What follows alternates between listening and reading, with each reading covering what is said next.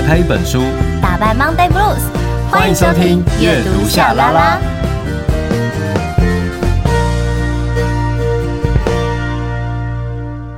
欢迎收听阅读夏拉拉，我是夏雨桐，我是陈夏明。我们有 IG 粉专跟 YouTube 频道，记得搜寻阅读夏拉拉，追踪订阅，设定抢先看。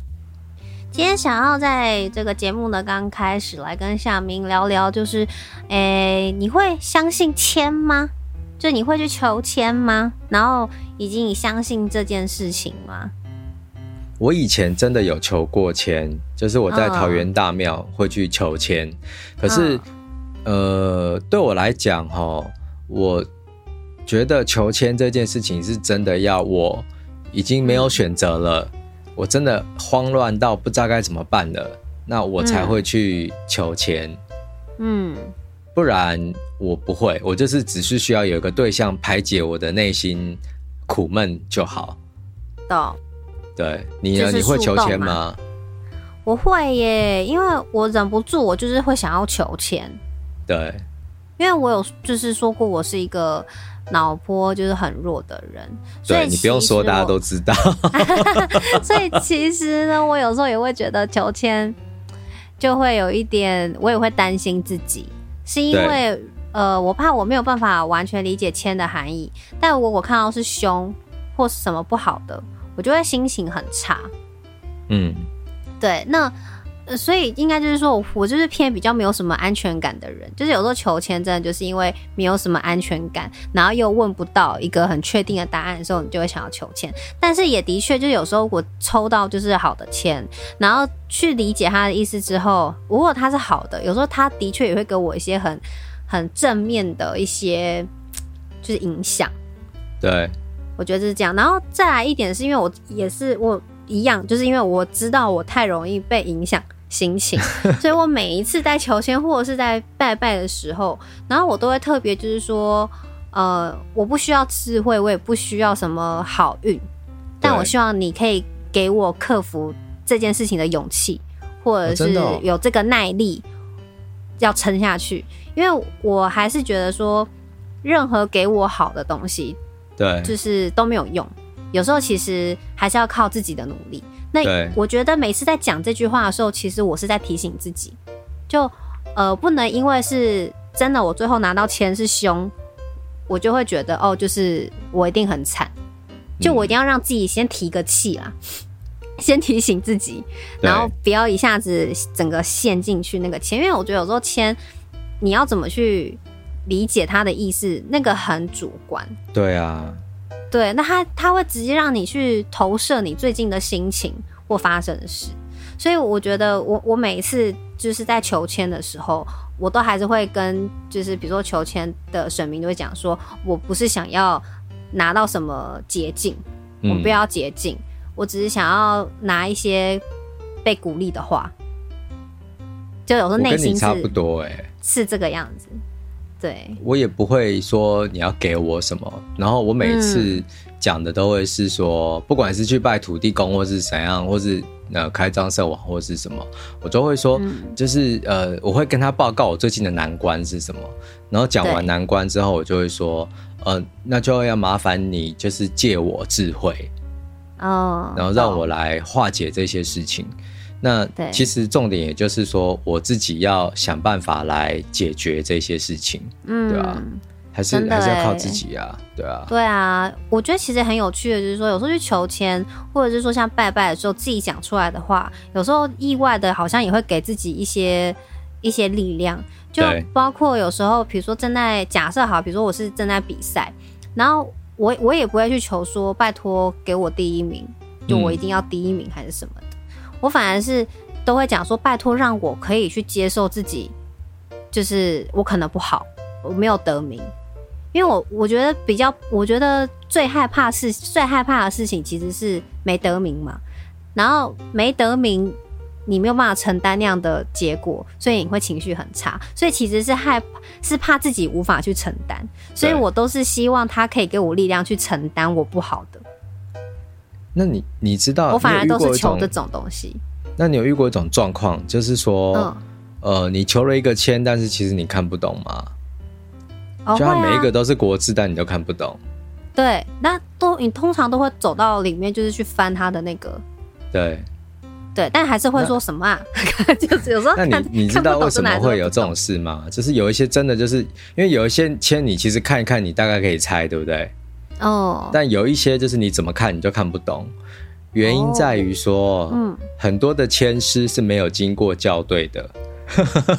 哦，是真的。哦，真的，是真的。所以说我那时候就有求过一个签，然后我真的看不懂，我还去问我的一个专门在就是很厉害的一个教授的朋友，嗯，他就说哦，因为这第几个字跟第几个字是错字，然后他就把正确的字跟我讲，就哦，我看得懂了，这样。哦，原来是这样子哦。所以要提醒大家，就是你如果抽到看不懂的签诗，有时候不是你的问题，是他真的就是。就是打错字了，好不好？啊、而且你知道，你刚才不是讲到有那个抽到大胸或者什么胸的签吗？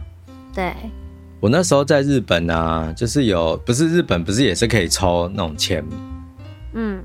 然后不是人家抽完签就是会挂在树上或是绑在树上什么的。对。然后我后来才知道说为什么要绑在上面，因为他是说凶，假设你抽到的是凶啊，嗯，你就是要把那个签留在。那个庙里面，嗯，就是你不能带走，对不对？那等于就是说，你至少有一个停损点，就是这个、哦、那个神是体贴的。哦，是哦。对啊。这我不晓得哎。这想想也是很贴心，对不对？你就不会说好像心情会很差，啊、你就想说啊，反正我把厄运留在那里了。嗯嗯，的确耶，这心心情上好像会就是不太一样的感觉。对啊。好，好了，反正我们今天为什么会聊到抽签这件事情，呃、就是因为我们今天要介绍的这本书跟抽签很有关系。来，直接进入我们这一集的主题是什么呢？这只猫不简单，会帮神明传纸条。沙啦啦，沙啦啦，沙啦啦。Oh, ready, ready, go。沙啦啦，沙啦啦，沙啦啦。沙啦啦，沙啦啦，沙啦啦，沙啦啦，沙啦啦，沙啦啦，沙啦啦，沙啦啦。哦，阅读沙啦啦。哦，我们本集内容的这个标题也太可爱！很可爱哈，帮神明传纸条，你就会想到那个手手这样子，猫的那个肉垫，我想对啊，纸条这样子递来递去的感觉。不过这一本书呢？真的就是在这个画面上，然后里头就是呃形容的这一只猫，真的好希望可以就是会会它哦。哦，真的吗？所以，但是你一旦会到它，你就是会抽到一个签呐。但很有趣，但是我我我说实在，这本书不是蛮疗愈的吗？然后我们、啊、我们上一集因为在聊的是鬼拍手嘛，就是讲的是、嗯、呃恐怖小说，然后在在这一本呢，它整呃每一篇的短篇故事。都蛮暖心的，可是其中有一段我有被吓到，哎，就是有一种觉得毛毛的感觉。哪一个？就是呃，因为主要就是在这个故事当中，就是呃，我们的主角们他会不经意发现有一座神社，然后他就进去了嘛，对，对不对？嗯。然后进去之后呢，他就会在呃，就是比如说呃，丢完香油钱，然后就是讲讲自己想求的事情之后，他就会意外发现，哎，旁边有一棵树。然后那个树下旁有一只猫，主要是被这个猫给吸引住。对。然后这个猫就会弄弄下一片叶子，然后这叶子上面会有一个会有一句话，就可能是一个字或一个什么词汇之类的。对。还会在叶子上，然后转眼间这个猫就不见了。然后重点是有其中有一篇的故事是里面的主角他把手机拿起来，因为他想要拍。哦，我知道那篇。哇。这个叶子竟然有字哎，然后他要把它拍下来，然后手机放上去，然后没有字，可是手机拿下来看，明明就有字啊！哎，我这一块我起鸡皮疙瘩，我觉得怎么有点这个只有一半鬼故事，他还有另一半是什么？是他要 Google 这个东西，所以他就打了猫，然后打了神域这个东西，立刻手机当机。哦、对对对对对，你自己说这段是不是有让你？瞬间起鸡皮，而且他还真的就是因为里面有一个就是类似那种柳公的那种角色嘛，哈。对。然后他就是会说：“哦，你有遇到那个猫哦，啊，你不就是有拿到那个那个神谕了吗？哈，就是神的那个的纸的纸条啦，哈，神谕这样子。嗯。然后他就说，他就说：“哦，有，然后是什么字？可是其他的人都看不到，就连这个庙公都看不到。对对，所以就是还是有一点点神秘的力量 在穿针引线。然后前面他就是在呃，这应该是我讲的这个情节，应该是在第三个第三篇的故事的时候会出现。嗯、然后呢，我就觉得说，呃，好鸡皮疙瘩，因为要是我，我会吓死，即便他是神諭。就会毛毛的，想说这也太神秘了吧？对啊，你为什么你一定会吓到之类的？对啊，可能把叶子丢在地上，我都不会带回家，我真的会吓死哎、欸！把叶子放在地上，然后一直踩，就回去发现它在你的书桌上，呃，吓死！我要跟大家说，就是因为这个叶子嘛，然后重点是每个人，就是如果有拿到这个神谕的人，他们就是会把叶子带回去。那因为拿到的那个叶子上面的字都不太一样，假设好了，比如说是杯子。所以你可能才刚看完“杯子”这个字，结果你回去之后，可能就会突然有出现有一个人，他送了一个杯子给你，对之类的。然后，可是我的意思说，你把它放在真实事件，你就会觉得很恶心，就是你会觉得，呃，这是太巧合了，因为它是一连串的，让你会去联想到。就是这个神谕，这个猫给你的这一片叶子，然后上面写的字，然后当然在故事当中也是有人曾经把叶子就是丢掉，然后突然一阵风，那个叶子就还是粘在他身上，跟着他回家。这个我也是觉得很毛，就是你会这个毛的点，为什么这个叶子在这里？这样完全就是绝命终结战。哎，对对对，哎，最近。我呃，就是上一集有聊到嘛，我不是前阵子去度假嘛？对，欸、你知道我我就在那个度假的时候又看了《绝命终结战五》哦，真的？对呀、啊。就是那也是一种神谕啊！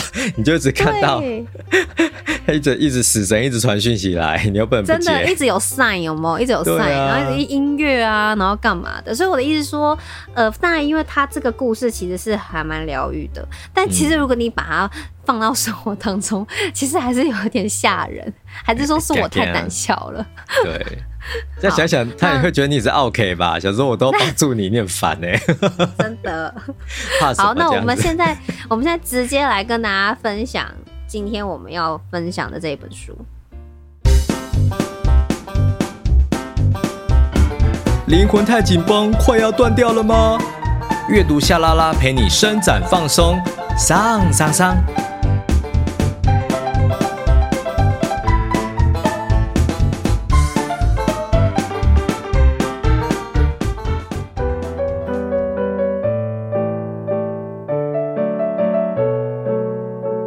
别忘了现在不甘心的心情，要好好珍惜这个感觉。会流下不甘心的眼泪，是因为你正在变强大。青山美智子，在树下传达神谕的猫，春天出版。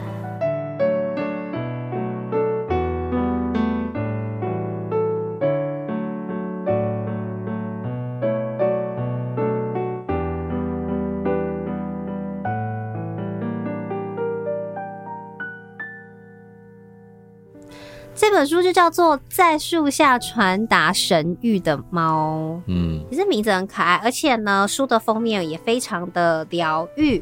呃，作者叫做青山美智子，然后这个封面，哎，我突然忘记他的名字。刚刚有讲到田田中达也，对，对不对？就是他有很多那个缩形的那个人，就是他之前有来台湾办过展，就是那个叫做什么啊？就什么都变得很小，那个叫做什么？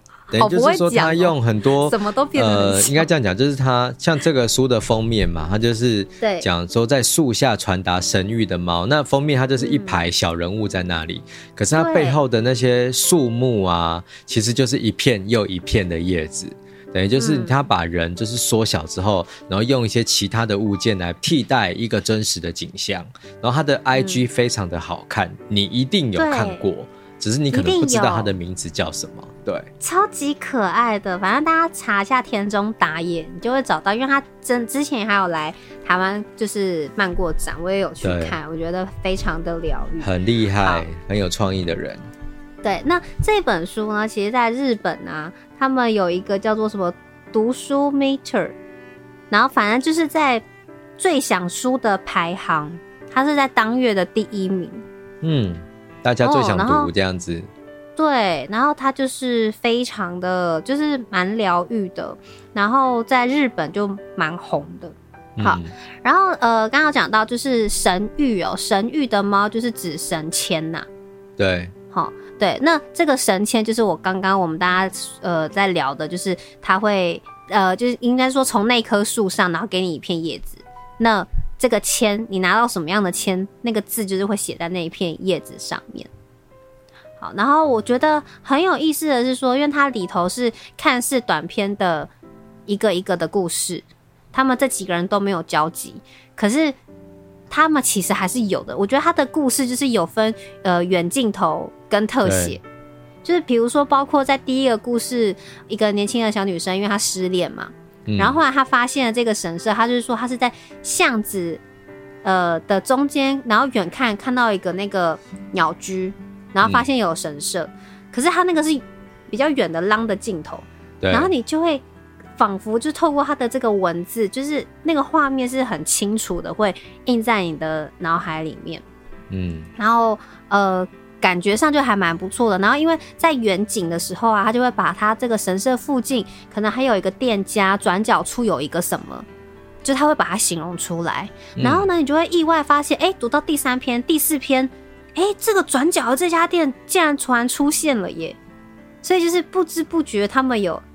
有交汇，然后有经过，嗯、然后你就会觉得就是当下就是现在正在发生的事，所以那个直接的疗愈感就非常好，会直接投射在我觉得就是我们读者的心情上面。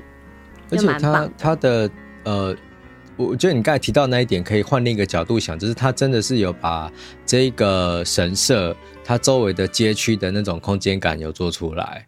然后你就会真的知道说，这一群人他就是在这个神社附近生活的人。那当你理解这件事，你就会知道他其实跟我们一样，都是很普通、很普通，然后有各自的烦恼。嗯，好。然后每一篇呢，它就是它的这个故事的分的这个章节，就是以第一篇、第二篇就是叶子的意思。对，好，就是神谕。然后我特别想要分享的是第三片的叶子。这个神谕在这叶子上面写的就是点，嗯，哦，就是一点两点的那个点。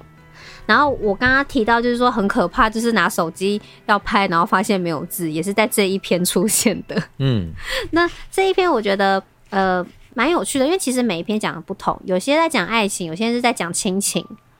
那这一篇他讲的是梦想。那呃，我觉得。比较有趣的是说，他其实里头在聊的是，因为这个主角，然后他讲的就是他想要的，他提到就是说他想要的东西是什么。因为有一些人是这样子，就是我想要做的事，我不知道我想要做什么啊。对。为什么一定要有我想要做的事？就是怎么办？每个人都还有目标，可是我不知道我的目标是什么，我不知道我为什么要工作，我不知道为什么我要努力。就是我觉得可能有些人是有些阶段是这样，有些人可能是。他的性格，他状态可能就一直是这样，就是蛮有趣的。因为通常讲到梦想啊，一定是讲说哦，我要如何争取，对不对？对啊。或者是说我，为了梦想，我我多费力，我不能放弃它。可是，在这一篇，他讲的是我不知道我想要什么啊。其实这个很真实的，因为对啊，我有时候会觉得，有很多把梦想挂在嘴边的人，其实他根本不会去做。他只是需要有一个东西来做自己的梦想而已，没错。然后你真的让他去做了，他会排斥，因为他会觉得他离梦想太近了。假设失败了怎么办？或者是对，真的耶，对啊，没有错。好，那在第三，就是第三个出现的这个角色呢，我觉得呃，他主要当然他到这个神社，他想要求的这一个签，就是呃。他不，他想说，不管哪里都好，都可以。我希望可以快点找到工作，要是可以的话，最好是薪水还不错，工作很轻松，假期多，少加班，也不用轮调外县市的工作。这样的公司我可以待到退休，拜托了。除此之外，我，我没有什么要求。对，我在看的时候，我也在想说，我也要。对啊，真的，我讲说，我我也好需要哦。好，但就是他在讲他。呃，就是到了这个神社，然后他所求的这个愿望，好，但后来一样，就是我刚刚提到，就是他碰到了猫，他觉得怎么哎、欸，怎么有一只这个猫呢？这样子，然后它是一只冰室猫哦，然后屁股有一个心形的图案，在星星哦，星星哦，哦很可爱哦，星星星很可爱哈。好，然后就反正后来就拿到了这个叶子，上面就写一个点这样子，他还想说这到底什么意思？那当然就是在回去之后，他当然就是哎、欸、意外的，就是有一点想到有些事情的发生。然后让他想到他拿到了这片叶子，就是这一片神签呢。可是你虽然拿到了那个神签，你知道是一个点，可是很多东西你要去推敲嘛。什么样的点？那这个点的出现，它可以带给我什么？然后我要做什么？就有时候会会错意，你知道吗？那这个角色就是在一开始的时候，他用他自己的理解去了解，说他拿了这个钱到底给了他什么样的用途。我觉得这个过程我还蛮喜欢的。那因为在这一篇当中，他有个好朋友叫做龙三，龙三哥，好，年纪比他大一点。这个龙三哥呢，他们原本是一起工作的，然后这个龙三哥现在是打工，只打到这个下个月底，也就是在下个星期，然后之后他就去做别的事情了。好，反正呢，他当时的那个心情，我觉得就我也很想要分享，就是他就说心中涌现了两种情绪，因为这个龙三哥他。主要就是他的乐团，他要正式出道了，他终于做到他想要做的事了，嗯、就是他要达成他的梦想了。那这个男生呢，他知道他这个龙三哥要离开之后，他就不开心了，他甚至连自己有点都有点惊讶，因为他觉得一个是原来龙三哥不在身边，我竟然会觉得很寂寞；另一个是看到龙三哥终于实现梦想，我心里很不是滋味。这个好真实哦。对，我我觉得就是你刚才讲的那一段，就是你看到你身边的人，嗯、然后他真的就是去追逐自己梦想，或者是他真的发现他想要做的事情了。然后假设我们自己还没找到，真的就是心情复杂哎。对，然后呢，后来他就是听完之后呢，他就讲了一句话，他就对他的那个龙三哥这个朋友说：“哦。”拥有只有自己才能做的事，一边打工一边随心所欲生活，最后还能实现梦想，是吗？哇，好厉害哦！和连要做什么都不知道的我完全不同。嗯，就是你知道有点带刺，真的。对。结果呢？他想说怎么样啊？这句话应该很过分吧？你要生气了吧？赶快阻止我啊！他心里就这样想。就他这位朋友呢，龙三哥。就只是凝视着自己的双手，握住纸杯，落寞的说：“没有什么是只有我才能做的事哦。”他说：“那声音听起来实在太虚无缥缈了。”他心头一紧，然后他又继续说：“他说那大学是个什么样的地方呢？”然后他就傻眼了，他说：“哈，这是什么问题啊？什么怎么样？”所以他朋友就说：“没有啊，因为我没有考过大学啊，我也不擅长念书。”看到哥哥也是会很羡慕啊，等等的，反正他就开始讲一些，就是他们家里面的一个，就是每个家庭都有自己的状况嘛。那他可能就是在家里面就是比较不被重视的。嗯，好，对，所以就是当他在叙述他的这整个过程的时候，他最后再继续跟这个男生讲说，呃，我说啊，就是你刚才说只有自己能做的事。我想世上大概没有这种东西吧。我就算放弃吉他，也不会有任何人感到困扰。就算退出乐团，也只要找别的吉他手加入就好啦。比我厉害好几倍的人多得像天上的星星。没有只有我能弹的吉他，但是有因为是我所以能弹的吉他，这是我唯一坚持也自豪的地方。对。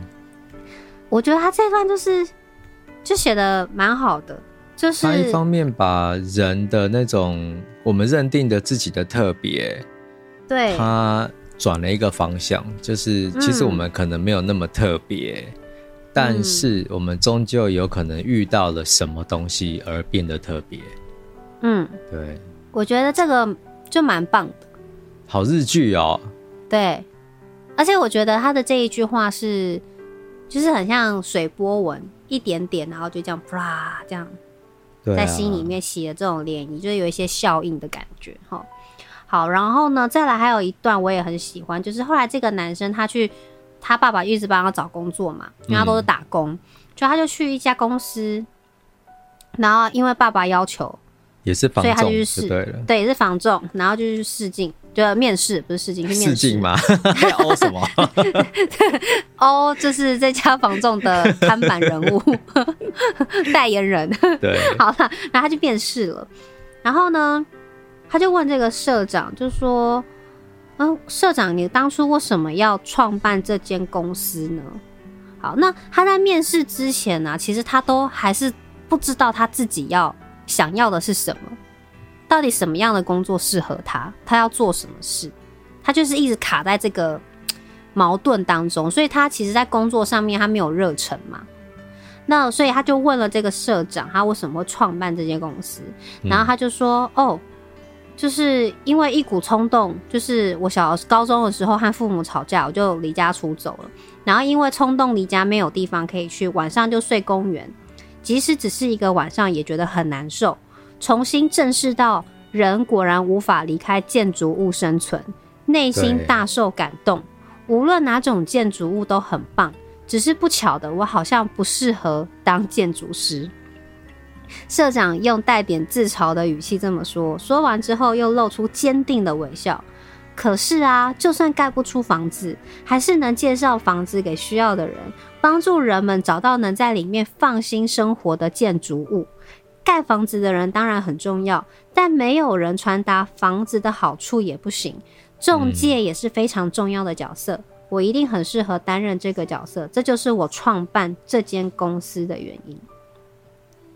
我觉得很棒哎，然后在这个故事里面，这个男生听完这句话也是备受就是冲击，因为他觉得这个人，哇，这个这个社长在他讲的时候，他是很诚恳的，他觉得竟然会有人怀着这样宝贵的心意去创办公司，哪像我，我就是一个。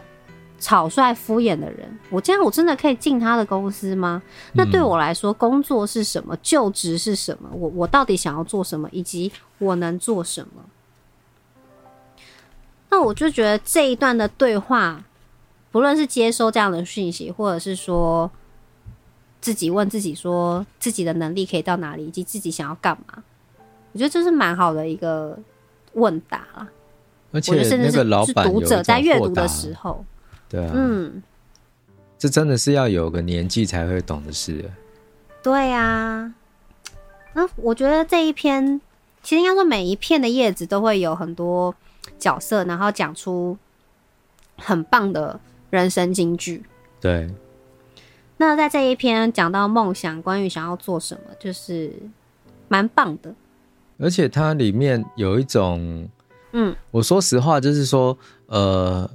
虽然说它对我来讲是呃，应该是说比较简单的小说，嗯，然后很大众，大家可以看，然后呃有一个固定的模式，这个固定的模式其实是、嗯、也是一种邀请大家，就是然后、哦、我们接下来要进入这个阶段喽，猫要出来喽，然后你拿到那个神谕之后，公司也就是这个表公就会出来了哈，就是它其实有一个 有一个非常呃制式的设定在那里。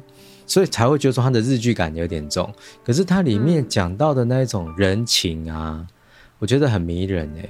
像是你刚才提到的那个社长，他讲到说，就是你会忽然间发现说，哦，原来身边那么多的人创业，除了说要生活之外，他可能还是怀抱着某一种梦想，只是他可能这个梦想是他必须退而求其次的。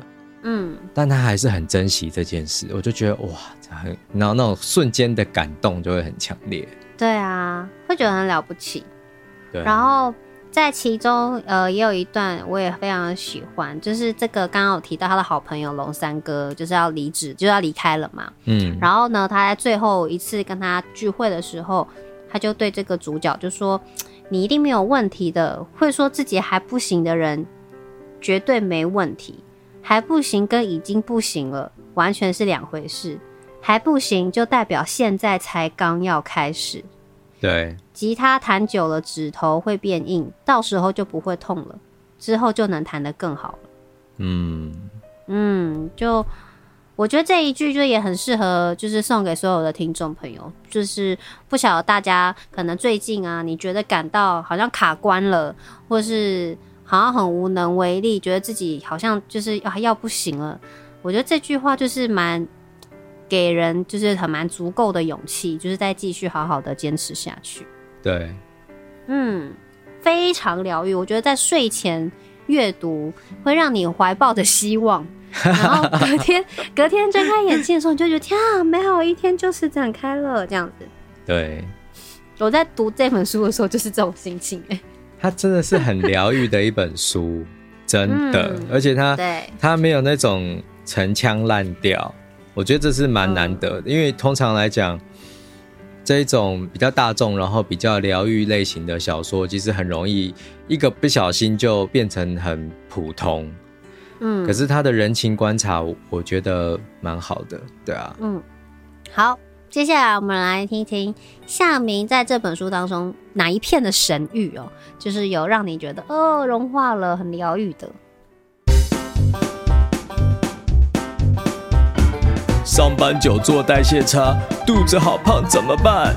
起来，阅读夏拉拉陪你一边深蹲一边阅读，没有读完不能休息哦。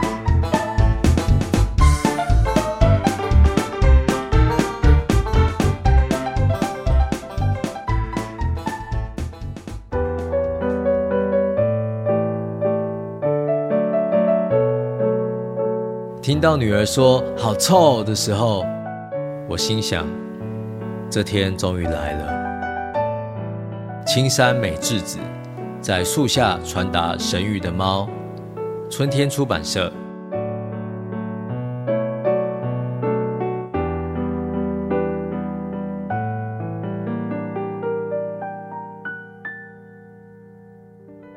我的这一篇，呃，第一句。我都觉得，我这个年纪没有啦，应该在比我年长的人，他一定就是会很有感。嗯，这一篇呢是第二篇，然后他的神谕是票哦，直接讲 第一句，我念给大家听。听到女儿说“好臭”的时候，我心想，这天终于来了。说到青春期的女儿，最典型的莫过于抱怨爸爸好臭。打从彩希出生那天起，不，从知道美惠子的肚子里怀的是女儿那一瞬间起，我就做好心理准备了。所以啊，我会看到这两段，嗯，我就觉得哇，你这个小说家很厉害耶。嗯，因为他的每一篇都是第一人称进场嘛，就是我我我怎么样嘛，所以你就是跟着这个角色。在当下反应啊，哦嗯、所以 他第一句就说听到女儿说好臭，我心想这天终于来了。光是这个句子，我觉得这个开场的设计就是很强很强的小说家才做到的，因为他立刻就是把很多的事件都勾起来，哦、读者脑袋里就会开始有自己的的想象哈、哦。那、嗯、那女儿到底在抱怨什么？其实是抱怨。他爸爸餐桌上的那个纳豆啦，哦、嗯，我觉得很可爱，因为这一篇呢、啊，我很可爱、啊、我有我有那个，就是鼻头有皱一下，哎，就是有感动，哎，我很喜欢这一篇，这一篇真的很很感动，对，没有别的形容词，因为我觉得，即便可能他现在讲的，我觉得。没有办法体会，就是为人父母那样的看待孩子的心情或什么的。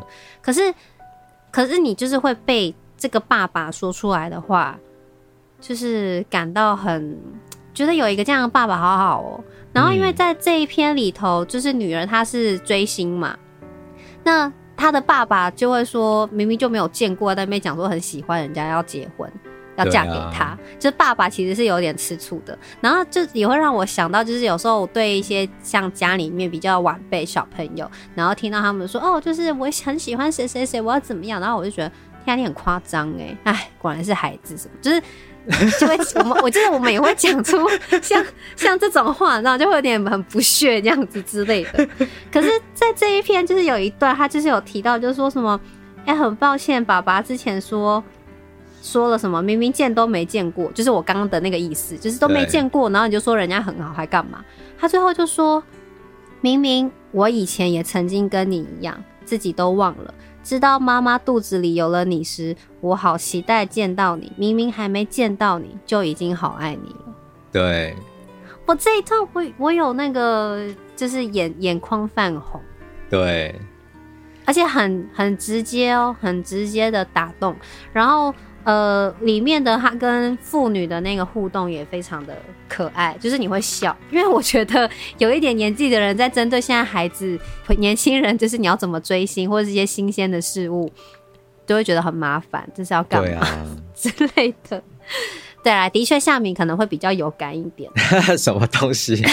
突然拐个弯，把那个、欸、把那个炸弹丢到你身上。你知道前阵子，去年还是前年，然后就有流行一个产品、嗯、哦，不是哦，不是去年，已经好几年了。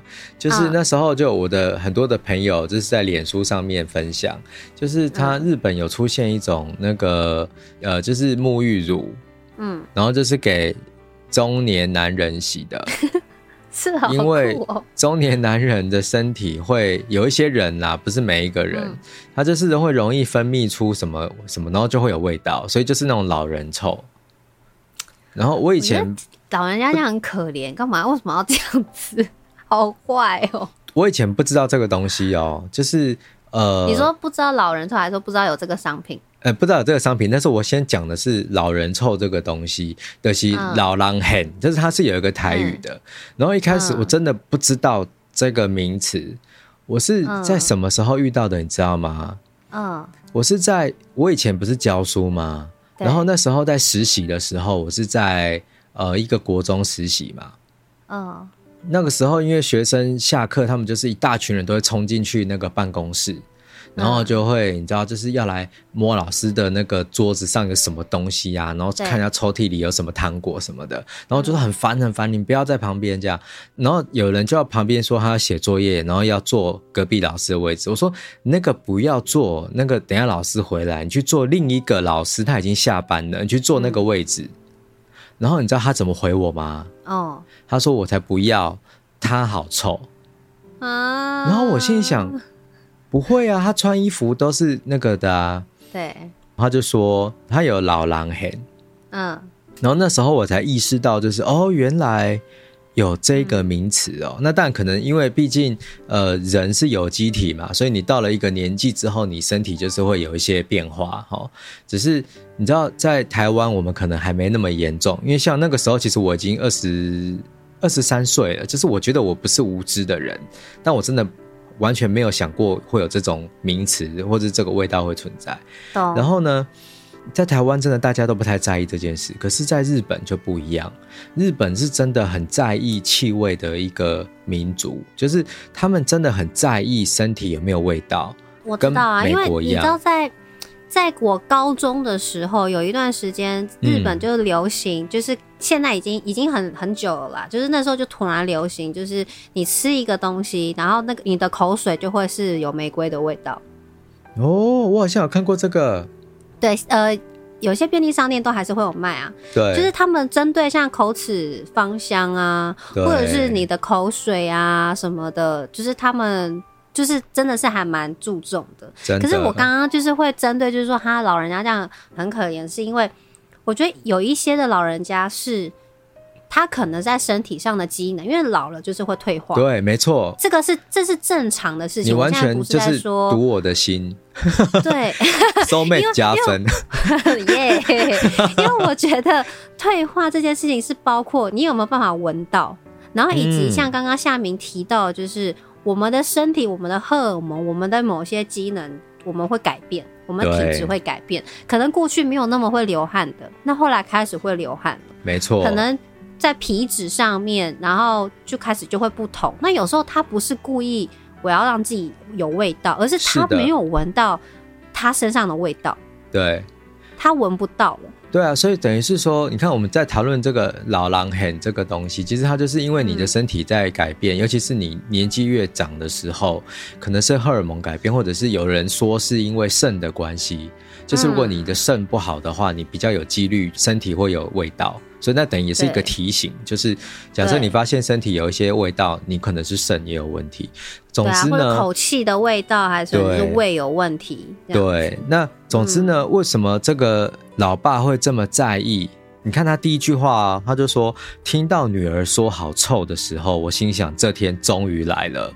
”为什么会说这这个小说家厉害？原因就在于说，他光是这个第一个句子，他已经埋下太多的伏笔。他说：“哦、我心想这天终于来了。”这表示说，他之前早就已经思考过女儿一定会讲这句话。嗯，那为什么他会这么紧张这件事情？他有第一个层面是，他就说青春期的女儿，好，一定就是会抱怨说爸爸很臭。所以当他知道说他太太怀的是女儿，他就已经有心理准备，说女儿迟早有一天一定会嫌我是臭爸爸。嗯，这个是一个类似臭爸爸这种感受，就是呃。它不是真的味道的臭，嗯，它是一种就是觉得爸爸很笨或者是很烦那一种臭爸爸。好，我觉得那是一种某种的距离吧。对，就是女儿跟爸爸之间的那个微妙的，对，就是可能有一天会突然你不懂女儿，就像有一天你的小孩终究会把他的房门关起来，会说你不要进来我的房间。而且就是有时候真真的就是你的你的流汗的味道，或者是你穿袜子的味道。然后哎呦，臭袜子！就是小时候大家都会开过自己爸爸玩笑嘛，或者我们就是有时候会互丢袜子，然后就是那就是那种臭。但是另一个层面的臭就是什么？就是他其实早就意识到这可能是老人臭了。他说：“嗯，他检查说袜子我早就脱掉了，西装我也喷过除臭喷雾，挂在寝室里面，身上应该没有中午去快餐店吃饭的时候沾上的油烟味才对。吃过东西也没有忘了吞一颗口气芳香定，就是彤彤刚才讲的。如果与这些都无关的话，唯一的可能就是我不想承认的老人臭了。所以。”他是第一句讲，就我心想这天终于来了。这个小说家就很厉害。好，那接下来他就要讲老人臭，对不对？对。可是他的女儿才青春期啊，所以这个时候你就会知道，原来这个爸爸他不是一般认定青春期年纪的爸爸的年纪。就是，嗯，假设你是青春期的话，你可能爸爸是四十岁左右吧。好，嗯。可是他讲说。美惠子告诉我，可能怀孕的时候我已经四十岁，美惠子三十八岁。老实说，已经觉本来觉得说就这样夫妻两个人相守一辈子也没关系，结果不知不觉，独生女背起了小学生书包，一转眼又穿上西式的制服外套，回过神来，她已经国二了。所以说，等于这个爸爸他在思考的事情就是，哎。今天我已经五十，哎，高中是国中是几岁啊？国二是几岁？是十十三岁，十三岁嘛，十三十四，对。所以他现在就超过五十岁了。对。所以在这个地方，他其实我们刚才念的讨论的这个篇章都只有第一面哦，就是这个小说的第一面而已。所以他就在透过这一个第一面哦，然后可能不到五百字，六百字左右。就已经把这个爸爸的忧虑全部都讲清楚了，所以你就会理解到说，哦，这个爸爸他除了有呃原本就可能担心女儿会跟他有距离之外，另一个就是他觉得他已经老了，所以他很担心那个老人臭，就不料是女儿在抱怨那个纳豆的那个味道，对，说纳豆好臭这样。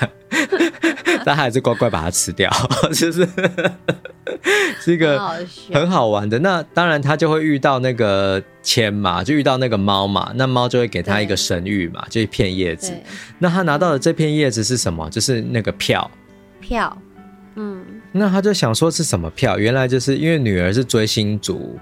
然后他就是很迷一个男生的偶像团体，其中呢，他又最迷的是其中的一个男生这样子。然后就是像彤彤刚才讲的，就是那女生就说：“哦，那我好想要嫁给他。”然后爸爸就不以为然，就想说：“啊，你根本就没有见过人家，你怎么会那么喜欢他？”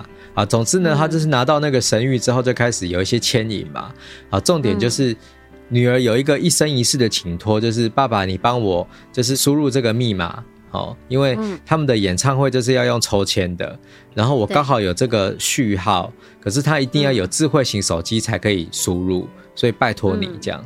那爸爸本来也不想，后来还是疼女儿，就用了这件事，因为又想到那个神域有票那个字嘛。好，那终究就是说，他就拿到那个。演唱会的票了哦，位置还很前面就对了。好，所以总之这个故事就是在讲说，一个爸爸他怎么样去透过陪着女儿，好追星族的女儿去看演唱会这件事，重新去拉近父女之间那个本来很尴尬，然后很奇怪的距离感。我觉得我读完这篇的感受很深，就是嗯，有些时候。当然，这个爸爸他可能也是心思细腻的爸爸了哈，然后有口难言，就是女儿控啦，我觉得。对，他就是女儿控，可是又不知道该怎么办的一个爸爸。然后我在想，其实生活当中，其实很多人的爸爸应该都是这个样子，就是他不太会讲话，然后他又千言万语就闷在心里面。所以我自己读的时候，我心里也是其实会想到很多很多的，就是可能跟我爸爸之间相处的那些过程。所以，我我会觉得说，呃，这本书其实它透过不同的角色，可能像是彤彤刚才讲到的那一篇，他是用一个刚大学毕业的年轻人，然后他其实不知道自己要做什么，他甚至连梦想在哪里他都不知道。哦，这样的一个茫然的。年轻人，然后他也可能会里面有其他角色，可能是一个刚失恋的女生，或是刚刚像我们刚才讲到的，就是这个爸爸，然后各个年龄层的人都有。可是他，我觉得作者这种人情的观察是很迷人的，然后他又是用一个大众小说的方式在讲，所以你看得到里面有很多的那种呃制式的安排，然后你在读的时候会很有参与感，同时间。因为你有参与感，然后你很清楚的知道，呃，例如说，他就会再重新描述一次猫的屁股有一个白色的星星的纹路，哦，的毛的纹路或是什么，所以其实它每一个重复画都会让你的影像会更明显，所以它其实在写作上动用了很多视觉化的技巧，所以如果说，呃，我觉得一般的读者就是欢迎大家可以来读这本书，你一定可以得到慰藉，就像彤彤说，就是。甚至有一些段落，你会眼眶会忽然间红起来，你就很感动，嗯、然后好像得到很多的那种。理解了很多人情世故那种微妙的感受，可是换另一个角度想，如果你是创作者的话，我觉得这本书很适合你来观察，就是一个故事到底要怎么说，说到让读者会很有参与感，甚至在脑袋里面就会幻化出这个故事里面角色的形状啊，或者是那些面貌，所以很推荐大家来读青山美智子的《在树下传达神谕的猫》。不要太拼，刚好就好。阅读夏拉拉，陪你充实精神生活，慢慢追梦。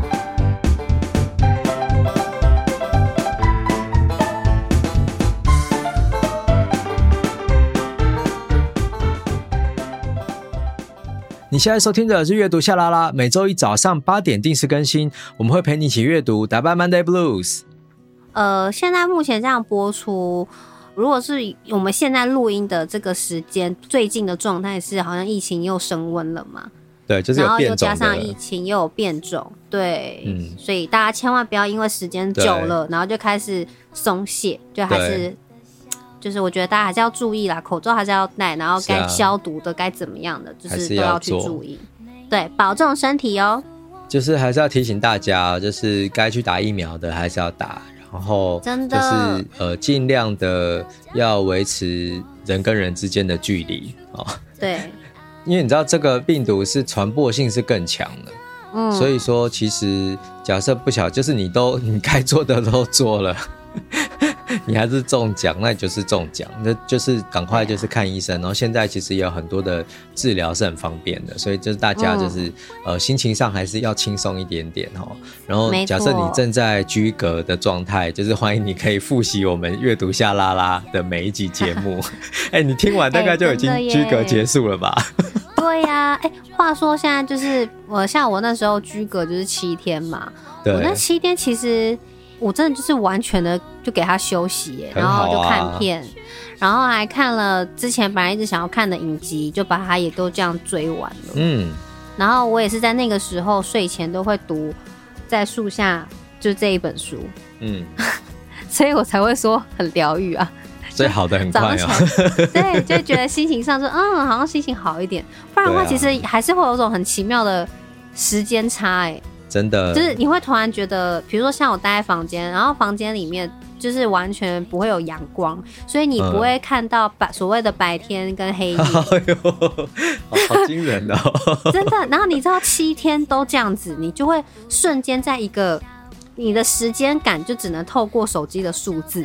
对，然后呢，你你你就会完全都一直待在这里，你就会觉得时间完全好像被拉的很长，好像是一天，然后过了，只是一直在重复一样的事情，是有一点点会觉得很恐怖啊，会 会有一种慌乱感，但 就是恭喜你走出来了，所以就是也鼓励大家就是居隔期间，然后可以多多的休息。好，我其实有很多的朋友都说，还真的是因为中奖了，所以他们才可以休息。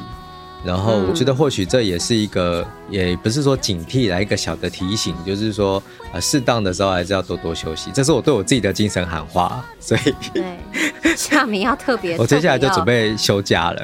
对，对啊，特别需要找些时间与自己相处哈。对啊。然后所以大家也是要好好照顾自己，然后保重，然后注意自己的身体健康。然后也非常感谢大家的收听，阅读夏 LaLa，我们下周见喽，拜拜，拜拜。想啊，你现在已经开始被。